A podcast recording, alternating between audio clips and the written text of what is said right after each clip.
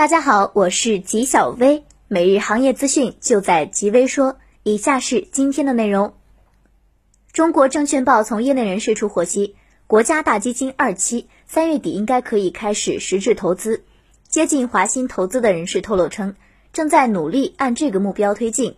据工商信息显示，国家集成电路产业投资基金二期股份有限公司于二零一九年十月二十二日注册成立。注册资本为两千零四十一点五亿元。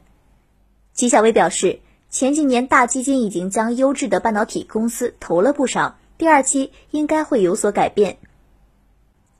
今年三月四日，中央召开会议，表示要加快五 G 网络、数据中心等新型基础设施建设的进度，简称新基建。五 G。云计算等新一代信息技术的应用离不开海量数据的处理、存储和软件的云化。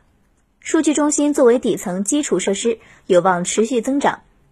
业内人士认为，随着新基建的推进，云计算服务部署提速，数据中心扩容步伐会相应加快，相关设备及服务需求随之增加。纪晓薇觉得，中国产业升级半导体是绕不过去的一环。新基建为半导体产业带来新的发展动能。三月九日，上海证监局披露了华泰联合证券有限责任公司关于终止上海复旦微电子集团股份有限公司首次公开发行股票并上市辅导的公告。公告显示，由于复旦微整体发展战略调整，经与复旦微协商，双方一致同意终止辅导协议，并签署了。关于上海复旦微电子集团股份有限公司与华泰联合证券有限责任公司首次公开发行股票辅导协议的终止协议，因此华泰联合终止对复旦微首次公开发行股票并上市的辅导工作。纪晓薇认为，其实中国这么多的芯片公司未必都要独立上市，并购重组也是一种途径。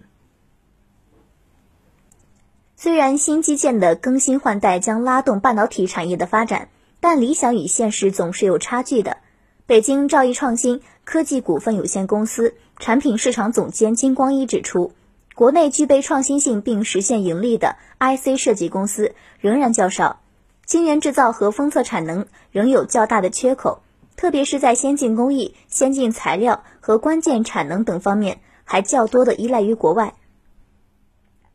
在国产替代和新基建的背景下，还应该着力寻求技术突破、产能扩充和加强人才培养，同时防止结构性产能过剩，也要注重产品类型的全面布局和长期发展，避免扎堆于单一的短平快的中低端产品及市场，造成恶性竞争。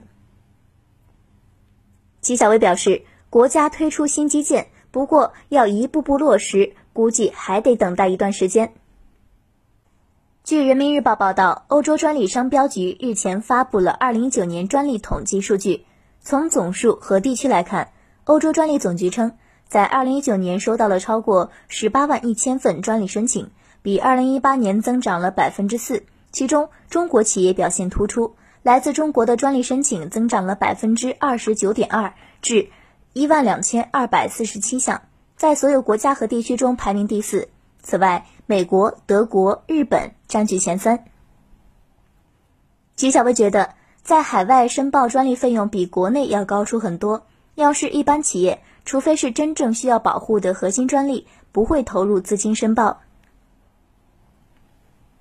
以上就是今天的全部内容了，也欢迎各位听众的投稿。我们下期再见。